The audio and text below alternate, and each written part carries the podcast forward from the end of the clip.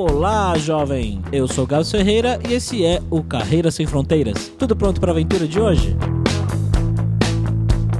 Nesse episódio a gente vai conversar com o Eduardo Giansante. Aos 20 anos de idade, o Eduardo estava lá entrando na faculdade e sempre teve vontade de morar fora. Mas para onde? Eduardo não sabia. Começou a pesquisar então e descobriu um lugar que muitos brasileiros iam e as pessoas falavam muito bem. Dublin. Eduardo então decidiu que queria ir para Dublin, só que esbarrou em um probleminha: falta de grana. Ele então vendeu o carro dele, juntou dinheiro por um tempo e conseguiu ir então para Dublin para conquistar essa vida nova. O Eduardo hoje vive lá em Dublin e é community manager no Dropbox. Ele contou pra gente como foi trilhar esse caminho e algumas histórias bem interessantes de como é viver lá na Irlanda.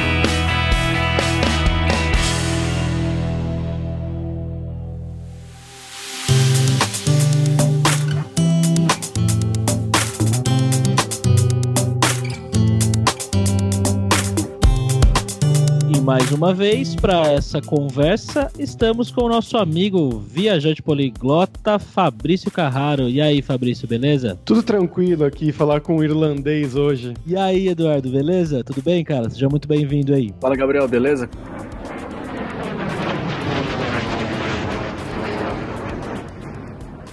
Bom, Eduardo, queria que você contasse pra gente, cara, como que você chegou aí na Irlanda, né? Você, de que lugar do Brasil e como você foi o seu processo de chegar até aí? Bom, na verdade tudo começou com um sonho de moleque, já eu tinha meus 20 anos de idade, tava entrando na faculdade e um dos problemas que eu tinha é que eu não falava nada de inglês. E aí, quem tá no Brasil, hoje em dia sabe que, meu, filme, se assiste coisa na TV, você vê coisa na rua, se você não fala inglês, você já começa a ficar meio perdido nesse aspecto, né? E no trabalho é pior ainda, porque você vai falar com alguém, aí você vê que tem coisa que é inglês, e eu me sentia meio ficando pra trás, assim, sabe? Comparado com amigos que já faziam aula de inglês em escolinha, em curso técnico, às vezes até na própria escola mesmo. Como eu vim de escola pública, o inglês que eles ensinam na escola pública é muito básico, sabe? Então, eu não tinha nada de inglês e falei, putz, eu queria aprender. E ao mesmo tempo tinha aquele desejo de sair fora do Brasil, eu tava meio de saco cheio das coisas, queria meio que me resolver, sabe? Sair para fazer uma coisa minha. E aí eu pensei, putz, acho que eu vou, vou pesquisar o que tem para fazer no exterior. Só que aí o problema que eu acho que todo mundo tem mais comum é que você não tem grana, né? Então, isso com 20 anos de idade era só um sonho muito distante. Eu fui chegar aqui com 23 anos, então foram mais ou menos dois, três anos daquele sonho para chegar com 22 anos eu começar a falar, tá, agora eu preciso começar a guardar dinheiro. Aí na época eu tinha um carro que tava metade pago, só vendi ele para começar a juntar grana. E assim, a ideia foi sair para fora para tentar ver se eu conseguia conquistar alguma coisa. Eu não sabia muito do que eu queria fazer da vida também, tava meio perdido nessa época. Então foi meio que me ajudar, até me direcionar um pouco em carreira, ver o que, que eu podia fazer. E acho que quando você sai pro exterior, você meio que dá um. Você começa meio do zero, né? Você meio que tem que fazer tudo do começo, você tem que se virar com. até arrumar uma casa, conhecer amigos novos, se virar com conta para pagar. Então foi meio que minha ideia sair para meio que recomeçar. E por que, que você escolheu exatamente a Irlanda? É, boa pergunta. Na verdade, eu nem sabia onde ficava a Irlanda no mapa quando eu escolhi a Irlanda. foi meio assim: todo mundo ia fazer intercâmbio, e assim, pensa isso 10 anos atrás, né? Era Canadá, Austrália e algumas pessoas pensando em Reino Unido. E aí eu, cara, que caro, né? Que é pro Canadá, como é caro ir pra Austrália, para Nova Zelândia. E aí Reino Unido tinha uma questão de não era tão caro ir para lá, mas você tinha que demonstrar que você tinha muito dinheiro em conta para você conseguir se manter e tal. E umas exigências meio do governo assim que não tinha como provar, não tinha essa grana. E aí alguém por acaso falou: "Cara, você já pensou em Dublin?" Aí eu falei: "Dublin. Onde que é Dublin?" E aí pesquisei, achei que era na Irlanda, encontrei, né, na ilha ali, falei: "Caraca, é do lado do Reino Unido. Deve ser a mesma coisa." Aí pesquisei e descobri que a Irlanda, como tava começando a abrir essa questão de estudar e trabalhar, eu falei: "Cara, é, é o lugar perfeito, porque a grande vantagem hoje da Irlanda e desde aquela época que você vai estudar na Irlanda, você vem estudar aqui, você pode, você tem uma permissão que deixa você trabalhar meio período. Então, eu falei, cara, perfeito, eu vou conseguir pagar minhas contas enquanto eu trabalho e vou poder fazer meu sonhado intercâmbio, aprender inglês e tal. Então, assim, a Irlanda surgiu meio que por acaso com essa ideia de achar um lugar que eu tinha grana para poder ir e que falava inglês, né? Então, foi meio que do nada, assim. Então, você chegou aí para estudar e você não foi direto trabalhar na empresa que você trabalha hoje. Você ficou um tempo fazendo o quê? Estudando só? É, foi mais ou menos assim. Eu, cara, pensei, vou sair fora do Brasil, vou ver o que vai acontecer lá na Irlanda, né? Só que, como eu sabia que eu ia estar sem grana, porque, de novo, eu tinha. Meu carro era um Corsinha que eu tinha de, sei lá, era 98 e a gente já tava em 2008, assim, então já tinha 10 anos o carro. E aí eu vendi o Corsinha, tinha, sei lá, 5 mil reais, que pagou um quarto do valor do intercâmbio, então eu comecei a ter que fazer bico, trabalhar mais horas e tal, para poder meio que bancar o resto e ainda sair, assim, meio que ainda terminando terminando de pagar para poder sair do Brasil. Então eu sabia que não ia ter grana aqui. E aí, por conta disso, mais ou menos uns quatro meses antes de eu sair do Brasil, isso era dezembro mais ou menos de 2007, eu cheguei aqui na Irlanda em abril de 2008, eu comecei a procurar trampo já, sabe? Eu comecei a mandar currículo, eu me cadastrei em alguns sites para poder ver o que, que rolava, se alguém dava algum, sabe? Alguém falava comigo, alguém dava resposta, falava, putz, vai rolar, não vai rolar. E com aquele inglês de tradutor, sabe? Eu não falava nada, então eram só as frases copiadas da internet. Não existia um Google Translator, né? um Google Tradutor tão bom naquela época, era uma coisa bem rudimentar. Então eu começava a mandar os e-mails tal, e aí, por sorte, sei lá, sorte, destino, né? Uma pessoa, uma recrutadora de uma empresa aqui de recrutamento me respondeu e falou assim: ó, quando você chegar, vamos marcar um café que a gente conversa. Aí eu falei, beleza. Isso assim, centenas de currículos que eu mandei e sem receber nem resposta. E aí eu cheguei aqui em abril para estudar, né? Justamente o que você falou, vim estudar inglês, só que eu tive esse contato que eu tinha feito e eu falei, cara, vou marcar esse café. E aí eu encontrei essa recrutadora e ela falou: ó, você tem uma experiência bem legal do Brasil, você faz algumas coisas que são bem interessantes, só que eu tô vendo que seu inglês não é tão bom e tal. Então eu vou te indicar para essa empresa que talvez te contrate por um cargo aí bem júnior, bem para começar mesmo, e aí ver o que acontece, sabe? Eu vou te indicar e a gente vê o que acontece. Então acabou que deu certo. Eu fiz a entrevista nessa empresa, numa agência de publicidade, era para ir num cargo, assim, eu tava no Brasil numa agência de publicidade também, num cargo mais ou menos intermediário, e aí eles falaram assim, ó, como seu inglês é ruim, a gente vai te botar no cargo mais básico de todos para meio que ser meio que aprendiz mesmo, sabe? Eu falei, beleza, vamos de aprendiz. E aí eu entrei nessa empresa na primeira semana que eu estava aqui. Então, mesmo que eu tenha vindo para estudar, acabou que tudo se juntou, meio que, sabe, você ir atrás, antes me planejar um pouquinho antes, e eu consegui esse trampo na minha primeira semana. Então, eu entrei numa agência de publicidade aqui na primeira semana para ser meio que aprendiz da galera lá. Pô, legal. E você tinha alguma formação? Você tinha curso superior, curso técnico? Como é que foi isso aí? Pegou alguma coisa na hora de contratar e perguntaram, pediram um diploma? E como é que foi isso? Pô, foi mais ou menos um pouquinho de cada coisa. Como era um trabalho muito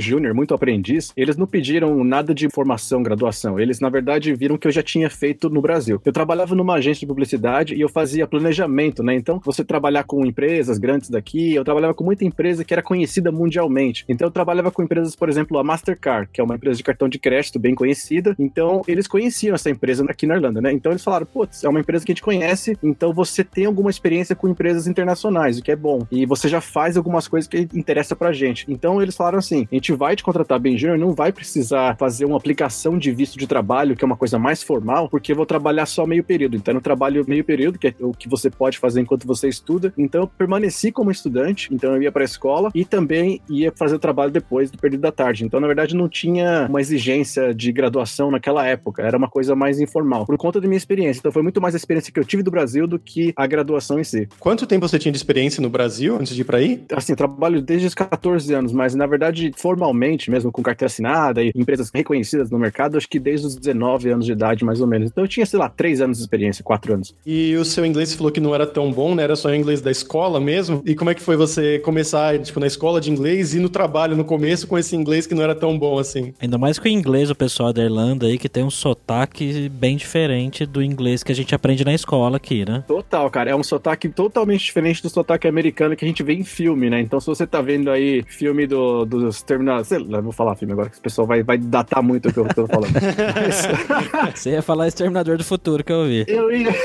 Mas então, se você vê filme, você tá vendo coisas aí no Brasil, em inglês, a maioria, dizer assim, 99% é americano, inglês americano. E o inglês daqui, que não é nem britânico, é um inglês irlandês, que vem do gaélico, é um sotaque muito absurdo, muito difícil. Então, eu não sabia nada mesmo. Meu inglês era assim, sabe falar, eu não sei falar inglês, eu sabia falar desculpa, onde é o banheiro, essas coisas. E aí eu comecei assim com coisa muito básica que eu sabia de quando você faz algum trabalho, alguma coisa, você tem uma palavra ou outra que você lembra, né? De, sei lá, a palavra marketing, por exemplo, uma palavra em inglês. É hot dog, você fala em inglês, só que você nem percebe que você tá falando inglês. Então tinha coisas que eu sabia em inglês sem saber que eu sabia. E aí eu comecei a usar esses termos, montar umas frasezinhas, tentar traduzir. Então, muita comunicação que eu tinha com o pessoal do trabalho era por e-mail, porque eles mandavam um e-mail para mim, eu lia o e-mail a dois por hora, né? Super devagar para ver que eu tava atendendo. E aí eu fazia o quê? Eu ia trabalhar, depois eu ia pra escola, e aí na hora que a escola entra em férias, eu podia trabalhar período integral. Então, quando eu tava de férias de aula, eu poderia ficar o dia inteiro, e aí depois, quando eu voltava às aulas, eu ia pra escola de manhã e de tarde ia pra empresa. Aí, às vezes, quando tinha aula de tarde, eu ia de manhã pra empresa. Então, eu me conciliava igual a gente faz no Brasil mesmo. A galera, quando tá trabalhando, fazendo estágio, geralmente tem facu de noite, né? E aí de dia tá trabalhando no estágio. Então, era mais ou menos uma ideia parecida, só que entre de manhã e de tarde, porque era só meio período.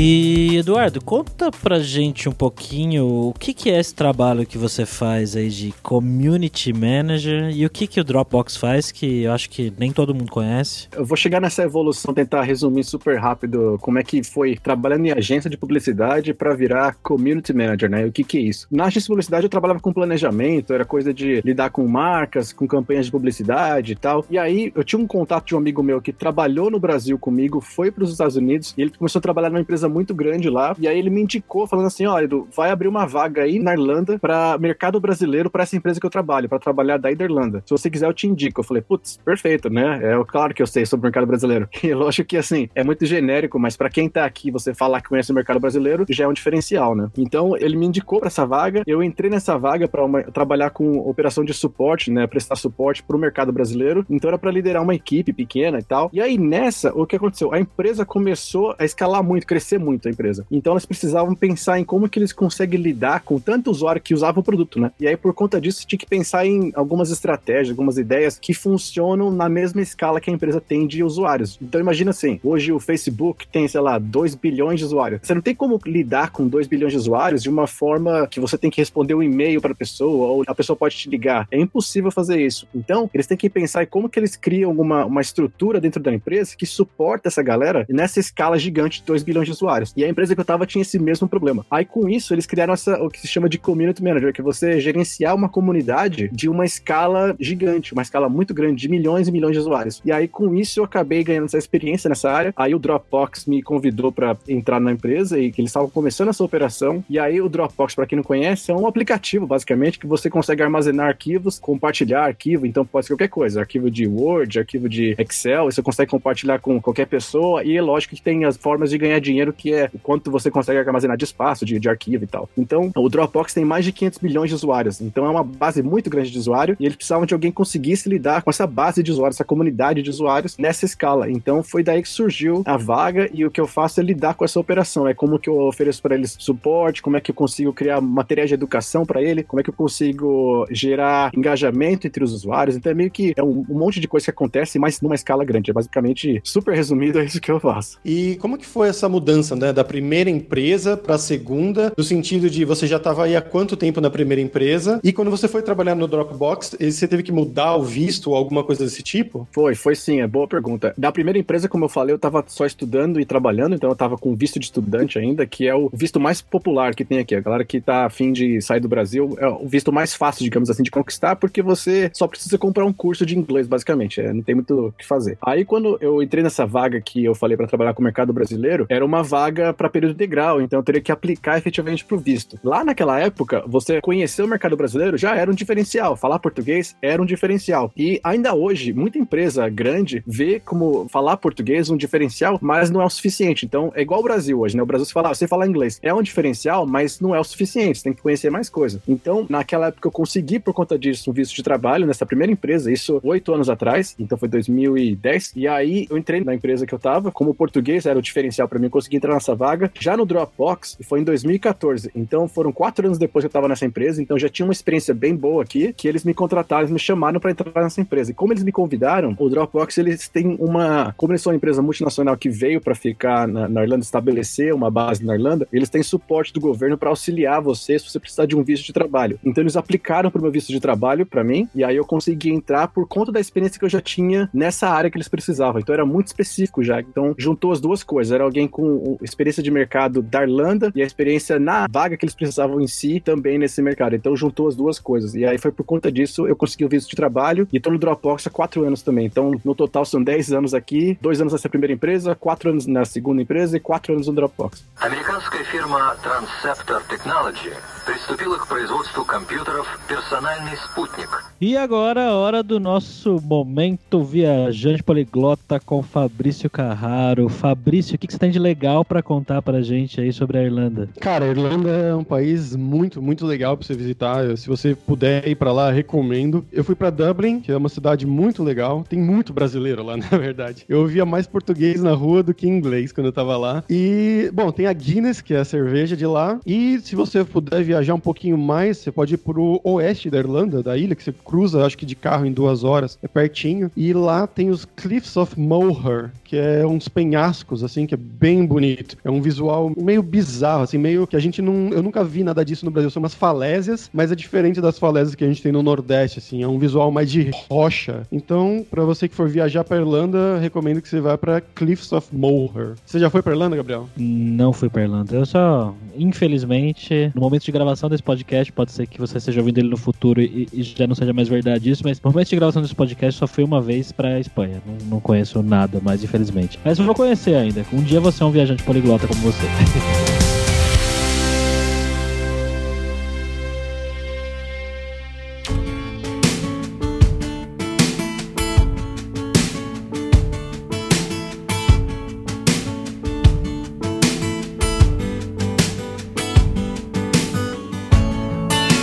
Eduardo, com relação à vida aí na Irlanda comparada à vida com o Brasil, a vida no dia a dia, né? De sair com amigos, de tomar uma cerveja, de comprar coisas pra casa, o que que você vê de bom aí, que você gosta bastante, o que que você sente falta do Brasil? Cara, assim, eu acho que o Fabrício vai saber, vai até me apoiar em algumas das ideias aí. A vantagem que ele tem em cima de mim é que ele tá em Barcelona, que é quente. Eu tô na Irlanda e a Irlanda é frio muito constantemente durante o ano. Então, acho que o maior problema, se eu for falar das coisas ruins daqui, a maior diferença é que você raramente tem dias de sol, sol, assim, que você sai de camiseta na rua, sai de bermuda. E tem gente que fala, putz, eu adoro o frio, é incrível. Você adora o frio até que fique frio demais por muito tempo. Então, assim, não adianta falar que adora as coisas até você viver isso durante anos. Então, muda a sua perspectiva. E eu achava o máximo não ter que ficar, sabe, passando desodorante toda hora que tava suando e chegar no trabalho limpinho, sequinho. Só que aí você multiplica isso por meses e meses e aí começa a ficar meio chato, porque você fala, putz, eu queria sair de camiseta, eu tenho que sair de blusa de novo. Aí você sai e tá frio, aí você não põe um agasalho, você fica gripado. Então, essa constância do frio, e que não é super frio assim, menos tantos, é frio assim, 2, 5 graus, às vezes num dia melhor tá 10 graus, só que é constante, né? Então você, seu corpo fica, sabe, da falta das coisas que você faria no calor. Então isso é uma coisa que é ruim, que, assim, acostuma, mas nunca vai ser sensacional, sabe? Você vai falar, putz, que incrível, vou sair no frio de novo. E aí você tem que se esforçar muito para sair, porque é o que você falou, às vezes você vai tomar uma cervejinha e tal, só que imagina, tipo, você chega em casa do trabalho, aí tá tipo 7 graus lá fora, chovendo, e os seus amigos falam, vamos tomar cerveja? Você fala, putz, cara, eu não vou ter pique para sair de casa. Acho que eu tô legal, né? é, ficar em casa vendo filme mesmo. Então, assim, se você deixa de sair e fazer as coisas, você começa a perder muito da, da, vida social porque você tá se deixando levar pelo clima, né? Então, é um esforço que você tem que fazer inicial até você se acostumar. Depois que acostuma, meio que é mais tranquilo isso, assim. É o normal você sair, então é uma coisa que talvez não acostume tanto. Uma coisa que é vantagem daqui, cara, que para mim, assim, não tem comparação com o Brasil, é o nível de segurança e a qualidade de vida como um todo. Então, por exemplo, eu faço muito vídeo pro YouTube e tal, e eu saio com a câmera, cara, e é uma câmera cara, saio de noite, às vezes eu quero fazer foto de madrugada, eu saio sozinho e deixo a câmera parada para fazer foto de que tem exposição mais longa, uma foto que precisa de mais tempo, e tranquilaço, não acontece nada, sabe? Eu, eu já várias vezes saí a pé para ir tomar cerveja com os amigos, voltei a pé, não tem problema. Eu tenho amigas que saem sozinhas, voltam sozinhas, não tem problema, não tem essa coisa de se sentir, sabe, com medo de algum cara se aproximar. Então, isso para mim é, é impagável, assim, a qualidade de vida quanto a isso, e também a qualidade que eles colocam aqui com relação à comida, é, coisas que você convive, sabe, coisas que estão no seu dia a dia, assim, tipo, a qualidade das comidas, eles não põem sal suficiente, não põem muito açúcar, então tudo é mais saudável, sabe? Você sente que está comendo mais saudável. Tanto que eu vou pro Brasil, eu falo, cara, vocês vão morrer nesse óleo aí, vocês estão fritando tudo, pondo sal. Nossa, é absurdo, sabe? Desacostuma, assim, de tão diferente. Então, assim, a qualidade de vida é sensacional. É muito mais acessível também as coisas aqui, porque a gente não paga um monte de imposto que aí no Brasil se paga, né? Tributação. Então, eu vou comprar um iPhone aqui, eu com um trabalho, sei lá, o cara pode ser limpador de prato, o cara consegue ter um iPhone, o cara consegue ter um Mac, o cara consegue viajar, sabe? Eu consigo viajar para qualquer lugar da Europa gastando 100 reais numa passagem de avião. Então, isso é sensacional. Isso não tem como comparar com o Brasil, que ainda tá muito para trás nisso, sabe? Eu acho que a questão de taxas e tal deixa tudo muito caro no Brasil. Então, acho que essa é a maior vantagem que tem aqui no dia a dia é de poder ter esse estilo de vida que você talvez não teria no Brasil. Inclusive, o Eduardo veio para cá no mês passado, aqui para Barcelona, e não deu pra gente se encontrar, tomar aquela cervejinha, infelizmente, mas na próxima a gente toma uma. Sim. E eu queria perguntar também, como é que foi esse seu começo aí no sentido de fazer amizades, assim? Você ficou só com os brasileiros, que tem uma comunidade muito grande de brasileiros em Dublin, que eu sei, ou você tentou fazer mais, sair dessa bolha? Excelente pergunta, porque a maioria das pessoas faz justamente o que você falou, eles vão encontrar um amigo brasileiro, ou uma pessoa brasileira que tá aqui também, porque você se conecta muito rápido, né? Uma pessoa que fala seu mesmo idioma, você tem os mesmos tipos de problemas, digamos assim, você fala, putz, também vim pra cá estudar e tal. Então é fácil você se conectar com essas pessoas. Só que eu queria, por conta do que eu queria aprender o inglês muito rápido, eu queria me envolver com o irlandês. Mas é difícil você conseguir se envolver com a nacionalidade e com a cultura logo de cara, porque você tem que aprender primeiro como é que é, sabe, as regras sociais aí, de como é que lidar com o estrangeiro e tal. E eu não sabia disso, mas eu, na verdade, fui atrás para morar em casa com irlandeses. Então eu fui morar com dois irlandeses numa casa assim que eu cheguei aqui, porque eu achava que ia me ajudar muito com o inglês. E realmente me ajudou, tanto no aspecto cultural, de saber como é que ele morar com o irlandês, lidar com as coisas do dia a dia de um irlandês e tal. E o segundo com o inglês, porque eu tinha que me virar, né? Então, sei lá, o cara falava para mim, pô, você tem que pôr o lixo pra fora. Eu tinha que primeiro entender que ele tava falando que eu tinha que pôr o lixo pra fora, pra depois descobrir que eu tinha que pôr o lixo pra fora. então, eram essas coisas, assim, que me ajudou. Então, eu resolvi meio que. Eu não me afastei de brasileiro, mas eu resolvi me forçar a entrar nessa cultura mais rápido, sabe? Então, é, foi uma decisão que eu fiz, mas a maioria das pessoas faz isso que você falou, vai juntar com o brasileiro, vai encontrar alguém que tá vindo também, que não tem nada de errado, mas eu acho que você tem que tentar balancear um pouco você ter os amigos brasileiros para tomar uma cerveja, bater um papo, mas você ter o seu, sei lá, um amigo ou ter um, um companheiro de quarto, né, um flatmate que eles chamam aqui, alguém que compartilha a casa com você, estrangeiro, porque vai te forçar a falar inglês em situações que você talvez se sentiria muito desconfortável em falar, sabe? Então acho que vale você balancear isso. Bom, Eduardo, você tinha falado antes aí sobre você conseguir comprar um iPhone, um Mac, né? Ter uma vida legal e tal. Vamos falar de dinheiro então. Eu sei que se provavelmente a gente pegar o salário que você ganha e converter para real, vai dar um puta salário, né? Um salário grande para quem vive aqui no Brasil. Mas falando da vida aí, né? Como que é a questão salarial? O que, que é caro? É caro ter casa? É, os bens são caros? Você já falou que viajar parece que é barato. Mas como que é a questão da grana aí? É uma boa pergunta. Na verdade, é uma coisa legal, porque toda vez que a gente conta sobre quanto custam as coisas aqui, a gente sempre deixa claro que não pode ser uma comparação direta, né? De você converter do euro pro real, porque não faz sentido, né? Ninguém no Brasil ganha em euro e a mesma coisa aqui, né? Ninguém vai pagar um produto com as taxas do Brasil em real. Então, a melhor comparação que eu faço é o seguinte: quantas horas eu preciso trabalhar para comprar tal coisa? Então, o salário mínimo aqui é 9 euros e 85 centavos, se eu não me engano. Vamos arredondar para 10 euros o salário mínimo, que dá mais ou menos, se você converter, acho que tá 4,6, alguma coisa assim, real, dá mais ou menos 46 reais uma hora de trabalho. Então, uma passagem aérea, por exemplo, o Fabrício falou, eu fui lá para Barcelona, eu paguei 30 euros numa passagem aérea para lá, né? Então, foi o equivalente a 3 horas de trabalho minha. Eu consegui, esse 3 horas de trabalho no salário mínimo, tá? Tô falando Cara. o salário mínimo, mínimo, mínimo. Eu conseguiria comprar uma passagem. Aí, um iPhone, por exemplo, custa 900 euros. Então, é, se eu dividir isso por minhas horas de trabalho, trabalhando 90 horas, eu consigo comprar um iPhone. Então, assim, se você pensar por horas de trabalho, tudo é muito acessível aqui. Você, às vezes, tem coisa que é claro que é cara, por exemplo, eu falei do iPhone, né, 900 euros, mas acho que no Brasil é o quê? 8 mil reais, 7 mil reais. E aí você pensa quantas horas eu preciso trabalhar, ou quantos meses até, para conseguir comprar um iPhone se eu não gastasse com nada, né? Se fosse só para comprar um iPhone. Casa, em Dublin, casa, tá numa situação difícil, porque como a Irlanda meio que começou a crescer demais, com a questão de muita empresa vir para cá, muita gente veio para cá para trabalhar. E aí o que acontece foi uma coisa que tá acontecendo em alguns polos aí nos Estados Unidos e tal, que é de você ter uma inflação de gente, e a inflação de gente aumenta o preço porque a demanda aumenta. Então, o preço de um aluguel hoje aqui em Dublin é totalmente irreal comparado com qualquer outra cidade fora de Dublin. Então, por exemplo, se eu vou morar na cidade, no centro, eu vou alugar um apartamento de um quarto, eu vou pagar, sei lá, 1.400 euros, que se converter, sei lá, deve dar uns 7, 8 mil reais, uma conversão aí por cima, que é mais ou menos caro. No Brasil, acho que 8 mil reais você pega um apartamento sensacional. É. Mas, se você vai pro interior, se você vai morar uma hora de Dublin, uma hora e meia daqui de Dublin, ou seja, seria o equivalente a quem é de São Paulo e morar em Osasco, não sei, morar em São Bernardo. Não, São Bernardo eu moro lá é caro também. é, É. Cara, eu morava em Interlagos, que é tão longe quanto. É Zona Sul, lá no fim do Cafundel. E aí você consegue aqui, se você saindo do, do centro ali, você consegue o mesmo apartamento por, sei lá, 500 euros. Então, daria o equivalente a, sei lá, 2.200 reais, mais ou menos, para você morar num apartamento só seu, de um quarto. Então, a diferença é absurda se você sai da cidade para ir pro interior da cidade. E por conta disso, muita gente tá indo morar no interior. Tanto que hoje, se alguém fosse vir pra Irlanda, eu falaria, cara, vai morar em outra cidade, porque a vida vai ser tão boa quanto, porque o salário é o mesmo salário, mas você vai gastar um quarto do seu. Você vai gastar de aluguel numa casa aqui. Ah, o salário é o mesmo, é? É, o salário não muda, porque você ganha pela, é o valor por hora, né? Então não importa, qualquer lugar que você tiver. E essa é a maior vantagem hoje daqui, né? É, porque aqui em São Paulo a gente paga muito caro em aluguel e pra morar, você vai pro interior, você paga muito mais barato, mas ganha-se bem menos também, né? É, exatamente. Aqui uma das coisas que muita gente tem feito agora é ir trabalhar na cidade, mas pega um trem trem ou um transporte para voltar para as casas, né? E aí, se você pensar, quem tá na Irlanda é uma coisa muito, nossa, como é que você tá fazendo isso? Você é maluco?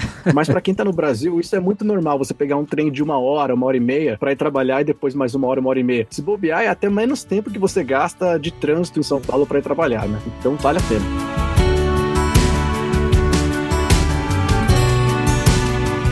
Queria te perguntar também, qual que é a dica que você daria para os nossos ouvintes aqui, que é um cara que está na faculdade, ou acabou de terminar a faculdade, e ele está pensando em se mudar talvez para Irlanda, talvez para Dublin? Bom, a primeira coisa que, apesar de eu ter falado do inglês, eu queria aprender inglês e sair do Brasil, é muito importante você saber pelo menos o básico de inglês para você saber se comunicar, você poder fazer uma entrevista de trabalho, porque conforme o tempo passa, as exigências vão aumentando. Então, aumentou a exigência hoje, né? Não é só falar inglês, não é só você conhecer o mercado de trabalho brasileiro. Então, quem está estudando, conclui o curso. Tem gente que fala, cara, vou trancar meu curso e vou sair. Conclui o curso. É melhor você estudar agora, enquanto você tá nesse pique, tá embalado, sabe, nisso, do que você achar que você travando isso, vindo pra Irlanda e voltar, você vai estar tá no mesmo pique para continuar sua facu, sabe? Então conclui o curso, pega seu diploma, que isso é importante, já vai fazer diferença hoje, apesar de muita empresa não exigir diploma, não é só pelo diploma em si, é o aprendizado que você tem, são os contatos que você faz, é você manter essa rede de pessoas que um dia vão te ajudar e que vai fazer diferença. Então essa é a primeira coisa. A questão do inglês, você saber também, sabe, o que eu falei, dá uma estudada, tá planejando sair já do país, você vai querer sair, sei lá, daqui um ano, usa esse um ano para estudar inglês. E tem coisa que é muito simples de você fazer. Às vezes você trocar a configuração do seu celular para ser inglês em vez de português. Às vezes você tem, sei lá, um Netflix, você coloca em inglês em vez de português. Às vezes você quer ver um filme no cinema, vê o filme em inglês, com legenda em vez de ver dublado, para você treinar o ouvido. Então são várias coisinhas que você consegue fazer do Brasil mesmo, sabe? Comprar um livro em inglês e ler, ou ouvir um podcast em inglês. Essas coisas todas te ajudam a você ir treinando e você ficar se acostumando mais com o idioma como um todo. Então acho que eu diria essa é a dica essencial, porque todo o resto vai ser assim: você chegar, você vai ter que ter perseverança e tal, vai tudo acontecer, mas acho que são dicas para tipo, a hora que você estiver mais próximo para vir. A primeira dica para quem tá ainda bem muito cedo no planejamento é você estudar bastante sobre o destino, treinar o seu inglês, porque vai ser, vai exigir, e não larga a facu por largar, sabe? Finaliza, pega o diploma, vem estudado que vai, vai ser bom para você.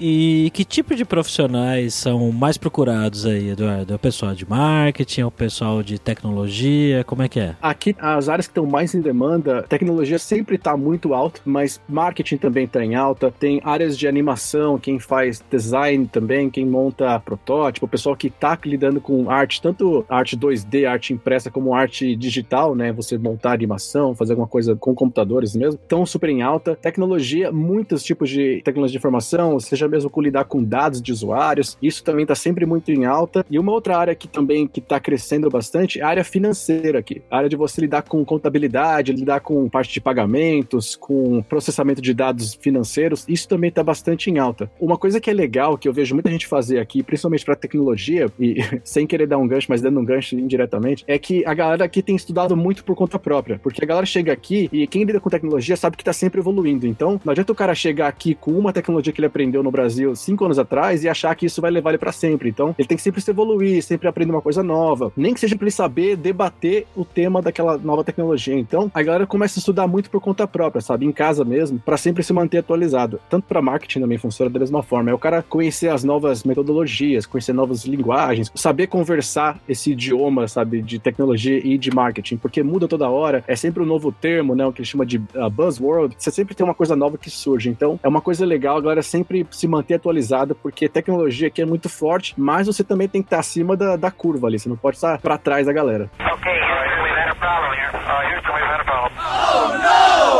E eu queria que você contasse pra gente alguns perrengues que você passou aí chegando na Irlanda ou durante toda a sua vida aí, algumas histórias engraçadas. O que, que você se lembra que aconteceu aí de engraçado? Cara, eu contei uma dessas histórias já com vocês, mas vou contar uma outra agora, porque essa, é, na verdade, essa é uma história comum, não é uma história que aconteceu uma vez, tá acontecendo várias vezes, porque isso vira um problema já. Que você vai sair pra tomar uma cerveja com a galera aqui, e aí você tá frio, né? Então você tem uma blusa. Geralmente, como é que funciona? Galera, tem aquela blusa bem pesada, que você tira ela, você já tá de camiseta por baixo. Você não tá com dois, três camadas de blusa, sabe? Moletom e tal. E aí eu tinha essa mesma questão. Eu vinha com uma blusa mais pesada, uma blusa que protege mais, tira a blusa, põe no cantinho e vai tomar cerveja com o pessoal. Só que é uma coisa comum de acontecer, ainda mais quando você é estudante, é que você não tem dinheiro para pagar para guardar sua blusa, que aqui você paga, sei lá, 2 euros para deixar sua blusa guardada, protegida, pra você não perder ela, né? E aí eu queria economizar esses 2 euros, então eu ia pros bares e deixava em qualquer lugar minha blusa, ainda mais depois de tomar uma cervejinha. E aí toda hora na hora de sair, quem disse que eu achava minha blusa? Ela tinha ido pro, sei lá, pra um outro, outra dimensão. Então eu ia sair e eu não achava a blusa. E eu tava, né, maluco. Então eu saía sem saber pra onde tava indo, num puta de um frio. Então você sai no frio, sem blusa, aí você acha que tá tudo bem, porque você, quando bebe, você acha que é o He-Man. E aí você chega em casa, você não sabe porque você tá sem garganta, não consegue falar um ar, você tá com o braço roxo de frio. E aí aconteceu algumas vezes isso. Então eu aprendi de maneiras ruins que eu deveria guardar a blusa e gastar dois euros a mais. Essa é outra dica, pessoal. Guardem a blusa pra não perder na hora de sair no frio. Eu acho que muita gente aqui perdeu a referência de He-Man até. Pô, verdade, cara. Desculpa. Sei lá, Power Rangers, não sei o que, que tá rolando agora.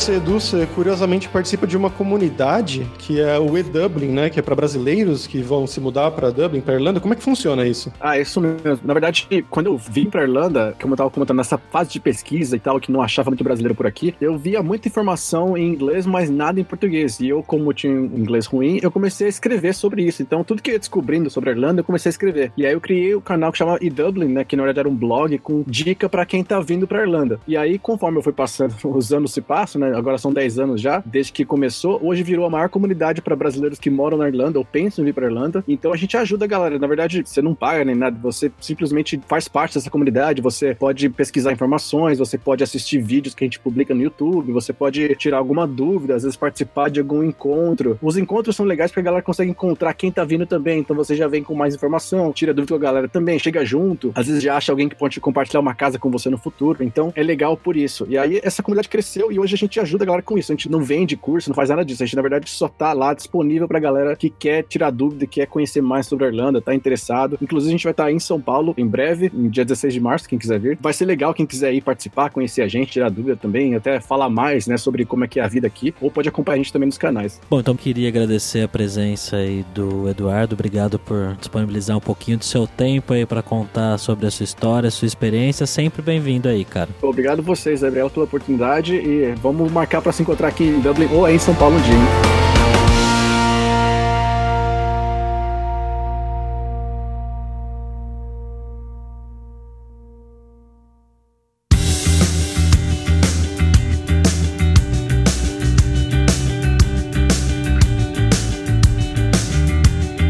Pessoal, por hoje é só isso. Muito obrigado de novo pela sua audiência e entre no nosso grupo no Facebook, o Carreiras Sem Fronteiras, para você ter mais dicas sobre empregos, o mercado de trabalho no exterior, tecnologia e a língua inglesa e algum outro idioma que você talvez precise lá fora. E não deixe de conhecer a Alura Língua para você reforçar o seu inglês e dar aquela força, tanto no seu currículo quanto na sua vida profissional. E como o Edu Jansante citou durante o programa, é uma coisa essencial para quem quer trabalhar lá fora. Então vai lá em aluralingua.com.br e começa a estudar inglês com a gente hoje mesmo.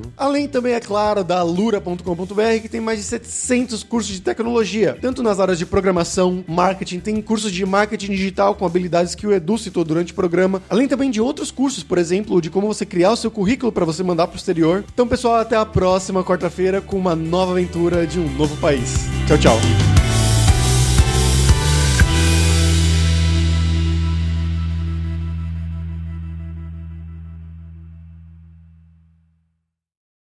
Este podcast foi editado por Radiofobia, podcast e multimídia.